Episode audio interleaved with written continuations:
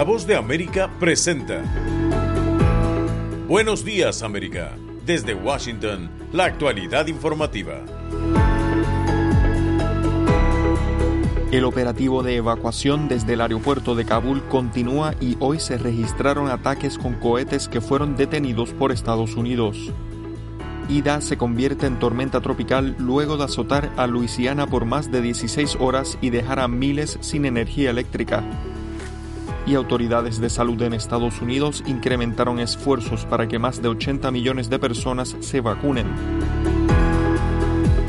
Hoy es lunes 30 de agosto de 2021. Soy John F. Burnett y junto a Joconda Tapia les damos la más cordial bienvenida. Aquí comienza nuestra emisión de Buenos Días América.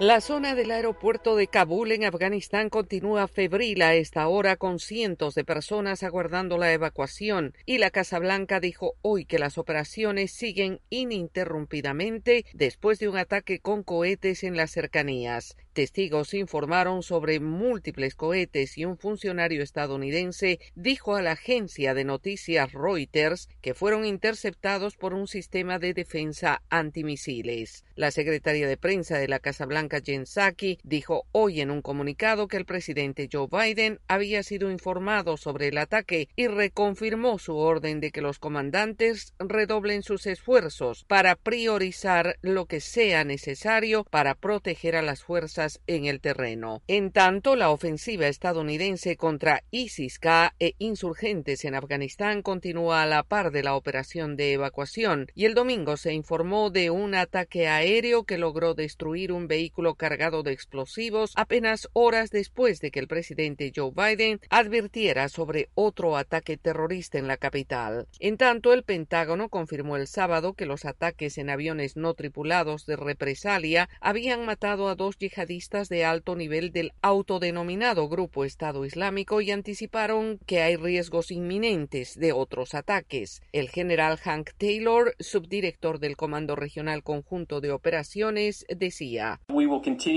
Continuaremos teniendo la capacidad de defendernos y de aprovechar la capacidad aérea para realizar operaciones antiterroristas según sea necesario. Los ataques del autodenominado Grupo Estado Islámico ha obligado a los militares estadounidenses y los talibanes a una forma de cooperación para garantizar la seguridad en el aeropuerto que era impensable hace dos semanas.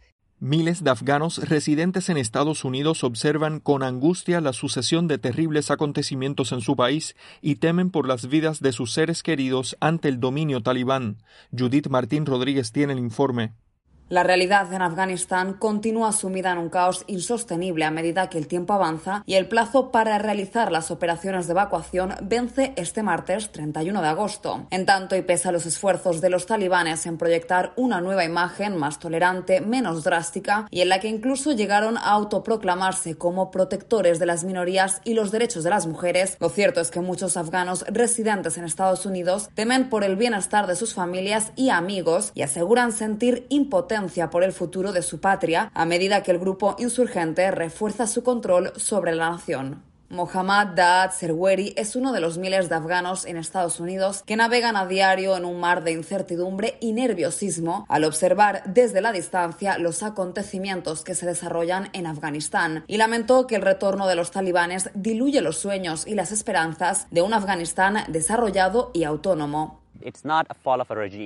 Yo diría que no es la caída de un régimen, es la caída de una generación, una generación educada de niñas y niños que construyeron sus sueños para un futuro mejor en Afganistán, con el precio de la sangre y el tesoro de Estados Unidos y otros países aliados de Afganistán.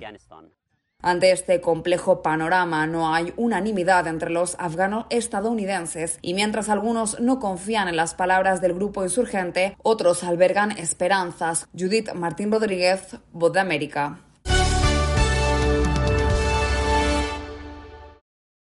El huracán Ida pasó 16 horas en tierra con vientos de categoría 4 y 3 y azotó al estado de Luisiana antes de ser degradada a tormenta tropical hoy por la mañana. El Centro Nacional de Huracanes de Estados Unidos reportó que Ida está enormemente reducida y tiene vientos máximos sostenidos de 95 kilómetros por hora mientras continúa su recorrido hacia gran parte del sur, centro y noreste del territorio estadounidense. La tormenta tocó tierra el domingo como categoría 4, el mismo día del año que el huracán Katrina, que arrasó Luisiana y Mississippi 16 años antes. Sus vientos de 230 kilómetros por hora igualaron la marca del quinto huracán más fuerte que jamás ha golpeado el territorio continental de Estados Unidos. Los meteorólogos advirtieron sobre vientos dañinos y fuertes lluvias que podrían causar inundaciones repentinas y marejadas ciclónicas potencialmente mortales mientras Ida continuaba hoy su avance por Luisiana y avanzaba hacia Mississippi. El presidente Joe Biden se adelantó a cualquier situación firmando una declaración de emergencia durante el fin de semana. Y ya firmé una declaración de emergencia tanto para Luisiana como para Mississippi y quiero asegurarme de que estamos listos para aumentar toda la capacidad de respuesta, capacidad con la que tenemos que lidiar con lo que venga a continuación y vendrán muchas cosas. El sistema tiene ahora vientos máximos sostenidos de 95 kilómetros por hora, según el Centro Nacional de Huracanes de Estados Unidos. El centro del meteoro estaba a 155 kilómetros al sur-suroeste de Jackson, Mississippi, y 75 kilómetros al norte-noroeste de Baton Rouge, Louisiana. Se desplaza hacia el norte a 13 kilómetros por hora. Y en Buenos Días América seguimos informando. Autoridades estadounidenses de salud continúan alarmadas por el avance de la pandemia y la variante Delta es responsable de que el país esté cerca de las cifras registradas en marzo. Héctor Contreras informa. Funcionarios del gobierno estadounidense federal continúan esforzándose por incentivar la vacunación de más de 80 millones de personas que aún se resisten a recibir la inmunización, pese al avance de la variante Delta del COVID-19 que ha puesto en emergencia a numerosos estados de la nación con Florida y Texas reportando el mayor número de casos de contagio y hospitalizaciones y con infecciones registradas en los 50 estados de la nación y fue el doctor Anthony Fauci, el principal epidemiólogo del país, el que insistió en el tema de la vacunación en múltiples programas de televisión y radio estadounidenses el domingo, recordando que hoy tenemos una gran ventaja que aprovechar en la lucha contra el COVID-19 y dijo al programa This Week de la cadena ABC.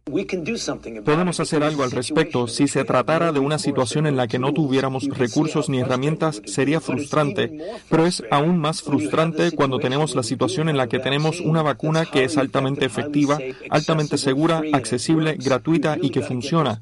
Realmente tenemos que vacunar a las personas que no están vacunadas. En medio de este panorama, el coordinador de la Casa Blanca para COVID-19, Jeff Sainz, advirtió que una buena noticia alienta esta lucha y es que a la fecha, la mitad de los adolescentes estadounidenses de 12 a 17 años han recibido al menos la primera dosis de la vacuna contra el COVID-19. Es un avance crucial en el momento en el que millones de chicos regresan a la escuela, dijo el experto. Mientras esto sucede, y pese a las críticas que se han generado en respecto, el presidente de los Estados Unidos, Joe Biden, insiste en el pronto inicio del programa de refuerzos de la vacuna. Héctor Contreras, Voz de América, Washington. Y en otras noticias, el presidente de México, Andrés Manuel López Obrador, aseguró que su país seguirá conteniendo el flujo de migrantes hacia la frontera sur de Estados Unidos luego de incidentes violentos de fuerzas de seguridad mexicanas con un grupo de ellos. Sara Pablo tiene el informe. Un día después de la confrontación entre migrantes y elementos de la Guardia Nacional en la ciudad fronteriza de Tapachula, el presidente Andrés Manuel López Obrador dijo que autoridades federales seguirán conteniendo a los migrantes, pero llamó al gobierno de Estados Unidos, encabezado por Joe Biden, a emprender un programa de fondo, concretar el plan de cooperación para el desarrollo de Centroamérica, así como entregar visas de trabajo. Horas antes, integrantes de la caravana en la que se encontraban niños se enfrentaron con agentes que buscaban frenar su paso. Sin embargo, una parte de ellos logró avanzar a otros municipios al enfrentarse con palos y piedras. Aún así, el grupo fue menguado debido a que algunos se dispersaron y otros fueron detenidos. En un discurso pronunciado al finalizar una gira de trabajo en el estado de Chiapas, el mandatario mexicano dijo que Estados Unidos y Canadá podrían invertir en programas sociales en el campo. Y es la mejor manera de enfrentar el fenómeno migratorio, porque si no, es muy difícil. Sí, vamos a seguir conteniendo, pero hay que buscar soluciones de fondo, estructurales. Y también Estados Unidos tiene que dar becas y tiene que permitir visas temporales de trabajo para Centroamérica. El secretario de la Defensa Nacional, Luis Crescencio Sandoval, señaló el viernes pasado que elementos de distintas corporaciones se han desplegado en las fronteras sur y norte para frenar la migración y al mismo tiempo proteger a los migrantes de los grupos delictivos. Todas estas actividades tienen diferentes objetivos. Eh, el principal, el, detener toda la, la migración. Sara Pablo, Voz de América, Ciudad de México. Están en sintonía de Buenos Días América. Hacemos una pausa y ya volvemos. ¿Se ha preguntado cómo puede protegerse contra el coronavirus? Se lo contamos desde La Voz de América. Autoridades de salud recomiendan lavarse las manos con jabón y agua con frecuencia. También no se lleve las manos a la cara. Evite tocarse los ojos, nariz y boca con las manos sucias. Cubra su boca con el pliegue del codo al toser. Evite las multitudes y manténgase al menos un metro de distancia de otras personas, en especial si están contagiadas ya. Estas son las noticias. No coincide con la medida unilateral implementada por el gobierno de Estados Unidos. Que ya por precaución han recomendado no viajar a la zona estos son los corresponsales de La Voz de América. Giselle Jacome, Quito, Ecuador, Voz de América. Juan Ignacio González Prieto, Voz de América, Buenos Aires, Argentina. Álvaro Algarra, Voz de América, Caracas. Llevando siempre la información desde el lugar de los hechos. presidente! La economía de Uruguay lleva a 15 años. Fue designado con 94 votos de los 128 asambleístas que forman. Sara Pablo, Voz de América, Ciudad de México. Nerima del Reyes, Voz de América, San Salvador. La Voz de América, ofreciendo información de lo que sucede en Estados Unidos, América Latina y el mundo.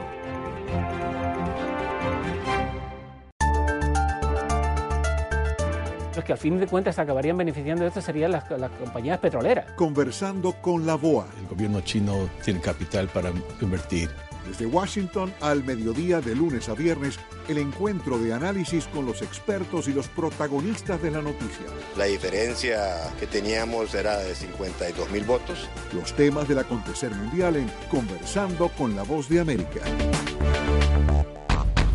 Sintonizan la Voz de América y somos Buenos Días, América. El Consejo Nacional Electoral de Venezuela extendió el plazo para inscribir candidaturas para las elecciones de noviembre. Carolina Alcalde tiene los detalles.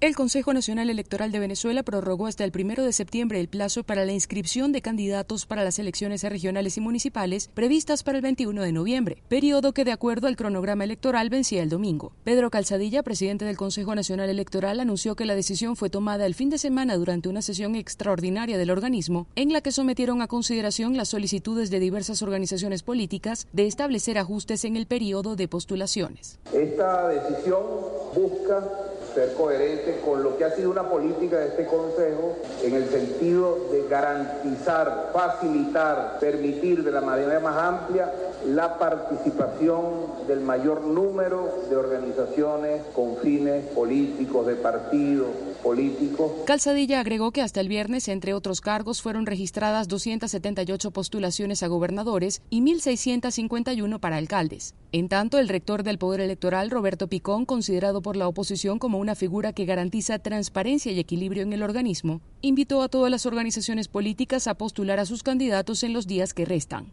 Expertos en materia electoral como el periodista y analista Eugenio Martínez se pronunciaron en redes sociales asegurando que la medida está prevista para que la plataforma unitaria de la oposición pueda postular algunos candidatos unitarios. Sin embargo, hasta el momento la mayoría opositora sigue sin pronunciarse en ese sentido. De acuerdo al registro electoral, 21.159.846 electores están habilitados a participar en el próximo proceso electoral. Carolina Alcalde, Voz de América, Caracas.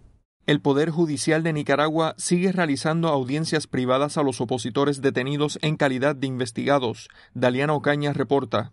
El gobierno de Nicaragua, a través del Ministerio Público, continúa con su escalada de acusaciones en contra de opositores y de acuerdo a una nota de prensa de esta entidad controlada por el oficialismo, las más recientes acusaciones se presentaron en contra de las dirigentes Ana Margarita Vigil Gurdián y Dora María Telles Argüello, pertenecientes a la organización UNAMOS, como actualmente se denomina lo que antes se conocía como el Movimiento Renovador Sandinista. El Ministerio Público sigue utilizando en estos procesos lo que abogados defensores vinculados a estos casos llaman audiencias secretas en las que no se les permite entrevistarse con sus representados ni acceder a los expedientes. Alex Zamora de la Unidad Nacional Azul y Blanco dijo que el gobierno está recrudeciendo la presión sobre los ciudadanos detenidos. El régimen se ha ensañado recrudeciendo la persecución bajo acusaciones totalmente falsas y arbitrarias. Por su parte, Yader González del colectivo de Derechos Humanos Nicaragua Nunca Más aseguró que esta organización ha documentado más de 100 casos de torturas en los sistemas penitenciarios del país. Documentando a través del Observatorio de la Tortura más de 100 casos de tortura que se viven en los centros penitenciarios y estaciones de la Policía Nacional. También eh, documentando eh, las, las situaciones, las graves violaciones a derechos humanos. Los casos de Vigil Gurdian y Telles se suman a las acusaciones que el Ministerio Público ha emprendido en contra de la ex precandidata presidencial Cristiana Chamorro Barrios. Además, la semana pasada el Ministerio Público también acusó a los precandidatos presidenciales Félix Maradiaga, Juan Sebastián Chamorro y Arturo Cruz Sequeira, Daliano Caña, Voz de América, Nicaragua. En tanto, Bolivia sigue siendo un escenario de tensiones debido a la complicada situación legal de la expresidenta Janine Áñez, que permanece en prisión a la espera de procesos en su contra.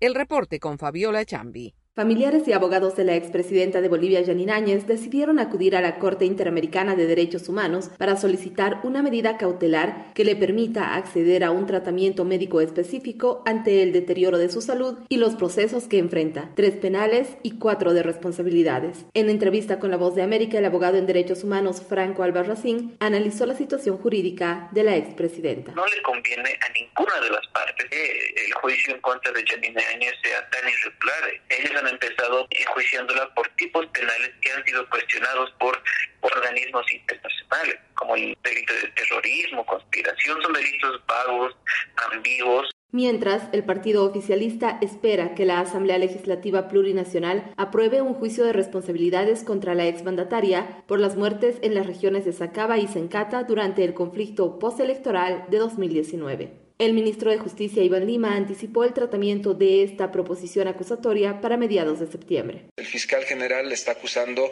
de genocidio, lesiones seguidas de muerte y lesiones graves. Parlamentarios de oposición consideran que hay violaciones a los derechos humanos de la exmandataria y que no existen garantías judiciales para ella, según declaró a La Voz de América la senadora de Comunidad Ciudadana Cecilia Requena. Es inaceptable, a ella se le está juzgando, violando sus derechos al debido proceso y además por un caso inexistente del golpe de Estado. Entonces, esto lo que hace es ratificar el desastre de justicia que tenemos la oposición boliviana anticipó que no apoyará el juicio de responsabilidades contra la expresidenta Janine Áñez. Esta proposición acusatoria debe ser tratada en la Asamblea Legislativa Plurinacional, donde el movimiento al socialismo tiene mayoría, pero precisa lograr los dos tercios de sus adversarios políticos, Comunidad Ciudadana y Creemos, para avanzar en su aprobación. Fabiola Chambi, Voz América, Bolivia. La controversia en Guatemala surge tras las publicaciones de un diario internacional sobre supuestos actos de corrupción del presidente Alejandro Yamatei.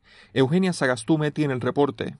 Tras la publicación del diario The New York Times sobre supuestos vínculos del presidente de Guatemala, Alejandro Yamatei, con la recepción de una alfombra con dinero ilícito, según información proporcionada por el ex fiscal Juan Francisco Sandoval, quien fue destituido y ahora permanece en Estados Unidos, el portavoz del Ministerio Público, Juan Luis Pantaleón, indicó que el ex fiscal Sandoval nunca informó de esa declaración cuando estaba al frente de la Fiscalía Especial contra la Impunidad. No existe ningún registro de investigación respecto al tema. Para el analista político Francisco Quesada, la denuncia mediática de momento no tiene validez, pero sí tiene repercusiones para Guatemala a nivel internacional. La mala fama incide directamente en que Guatemala no pueda ser un centro atractivo de inversiones. Por su parte, el analista Cristian Castillo del Instituto de Problemas Nacionales de la Universidad de San Carlos indica que para iniciar un proceso contra el presidente de la nación debe empezar por solicitar el retiro de su inmunidad. Es importante que este medio ahora aporte los indicios racionales para que entonces internamente en el país se siga un debido proceso. Sin embargo, Castillo asegura que las repercusiones afectan la falta de gobernabilidad. La pérdida de credibilidad en la presidencia lleva a la poca capacidad de gobernabilidad. En tanto, la presidencia de Guatemala emitió un comunicado asegurando que desconoce la legalidad y autenticidad de los documentos, declaraciones e informes que The New York Times dice tener en su poder. Eugenia Sagastume, Voz de América, Guatemala. Están en sintonía de Buenos Días América. Hacemos una pausa y ya volvemos. Estas son las noticias. A tempranas horas de la mañana, acompañado por sus aliados políticos, el presidente... No coincide con la medida unilateral implementada por el gobierno de Estados Unidos. Que ya por precaución han recomendado no viajar a la zona estos son los corresponsales de la Voz de América. Álvaro Algarra, Voz de América, Caracas. Giselle Jacome, Quito, Ecuador, Voz de América. Juan Ignacio González Prieto, Voz de América, Buenos Aires, Argentina. Llevando siempre la información desde el lugar de los hechos. La economía de Uruguay lleva 15 años de crecimiento ininterrumpido. Fue designado con 94 votos de los 128 asambleístas que forman. Sara Pablo, Voz de América, Ciudad de México. Nerima Mabel Reyes, Voz de América, San Salvador. La Voz de América ofreciendo información de lo que sucede en Estados Unidos, América Latina y el mundo.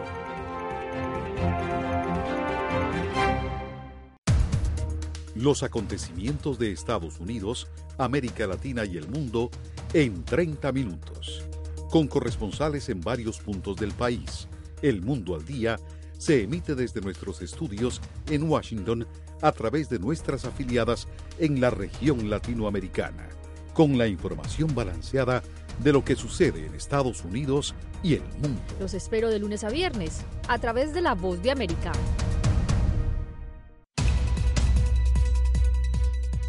¿Qué tal amigos? Les saluda Henry Llanos para invitarlos a escuchar Deportivo Internacional.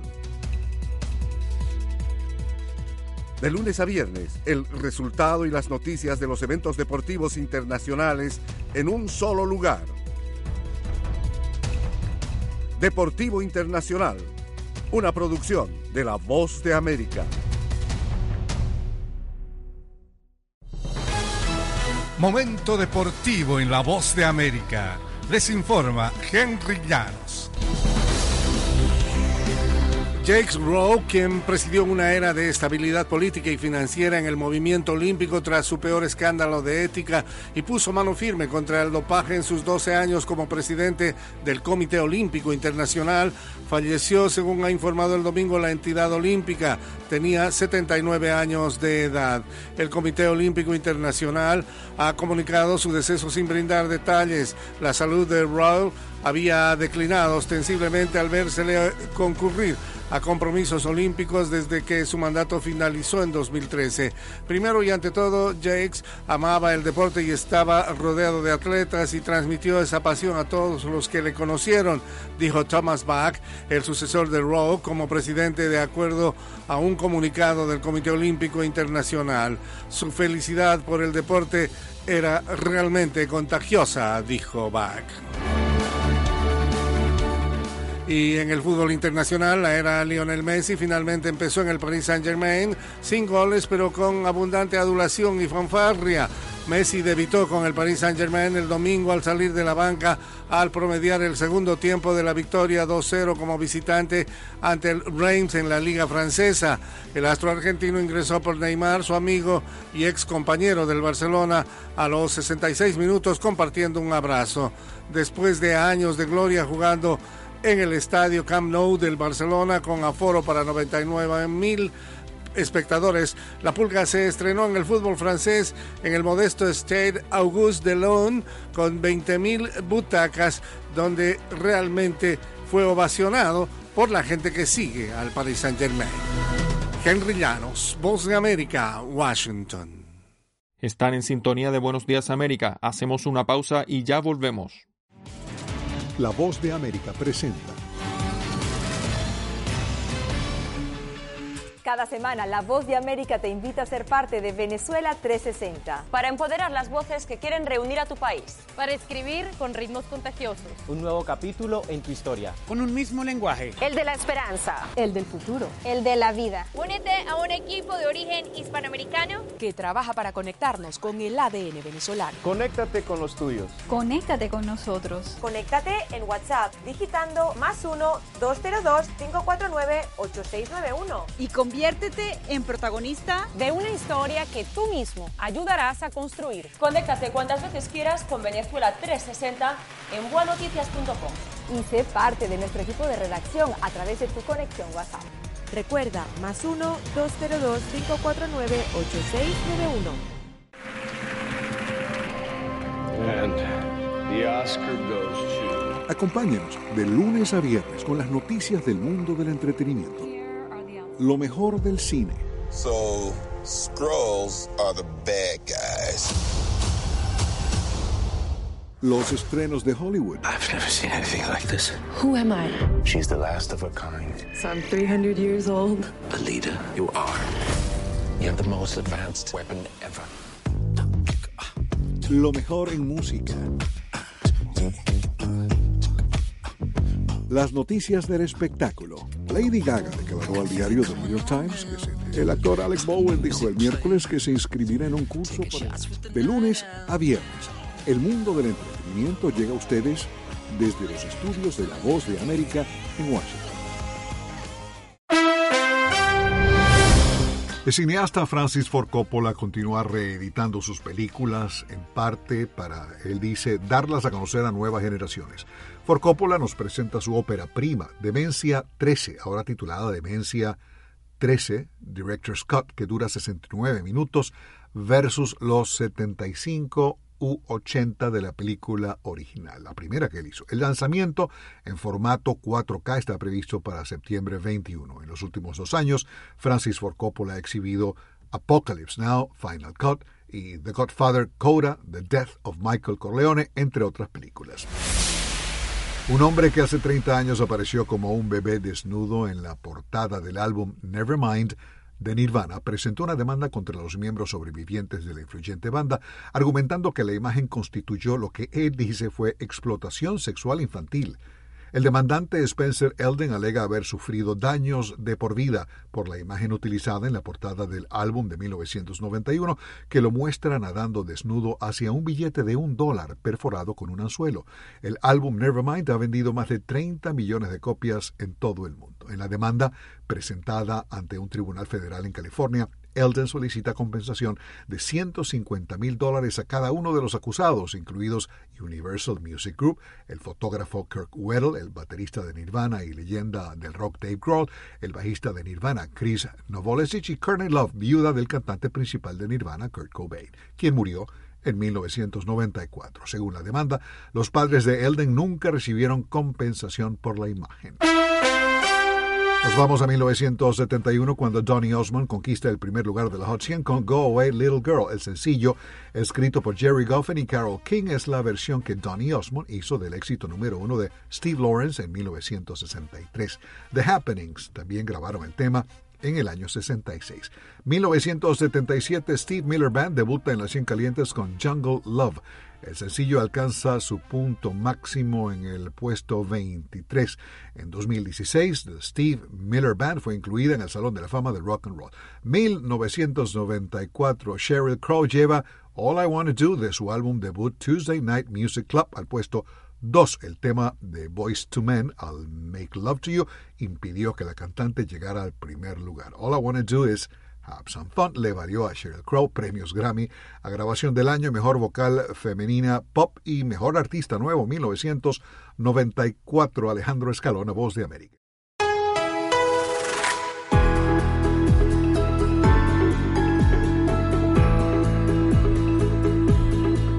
Y hasta aquí Buenos Días América. Soy John F. Burnett y les agradezco su sintonía. Me acompañó en el programa Yoconda Tapia y los invitamos a que nos visiten en todas nuestras plataformas sociales de La Voz de América y en nuestra página web vozdeamerica.com. Que tengan buen día.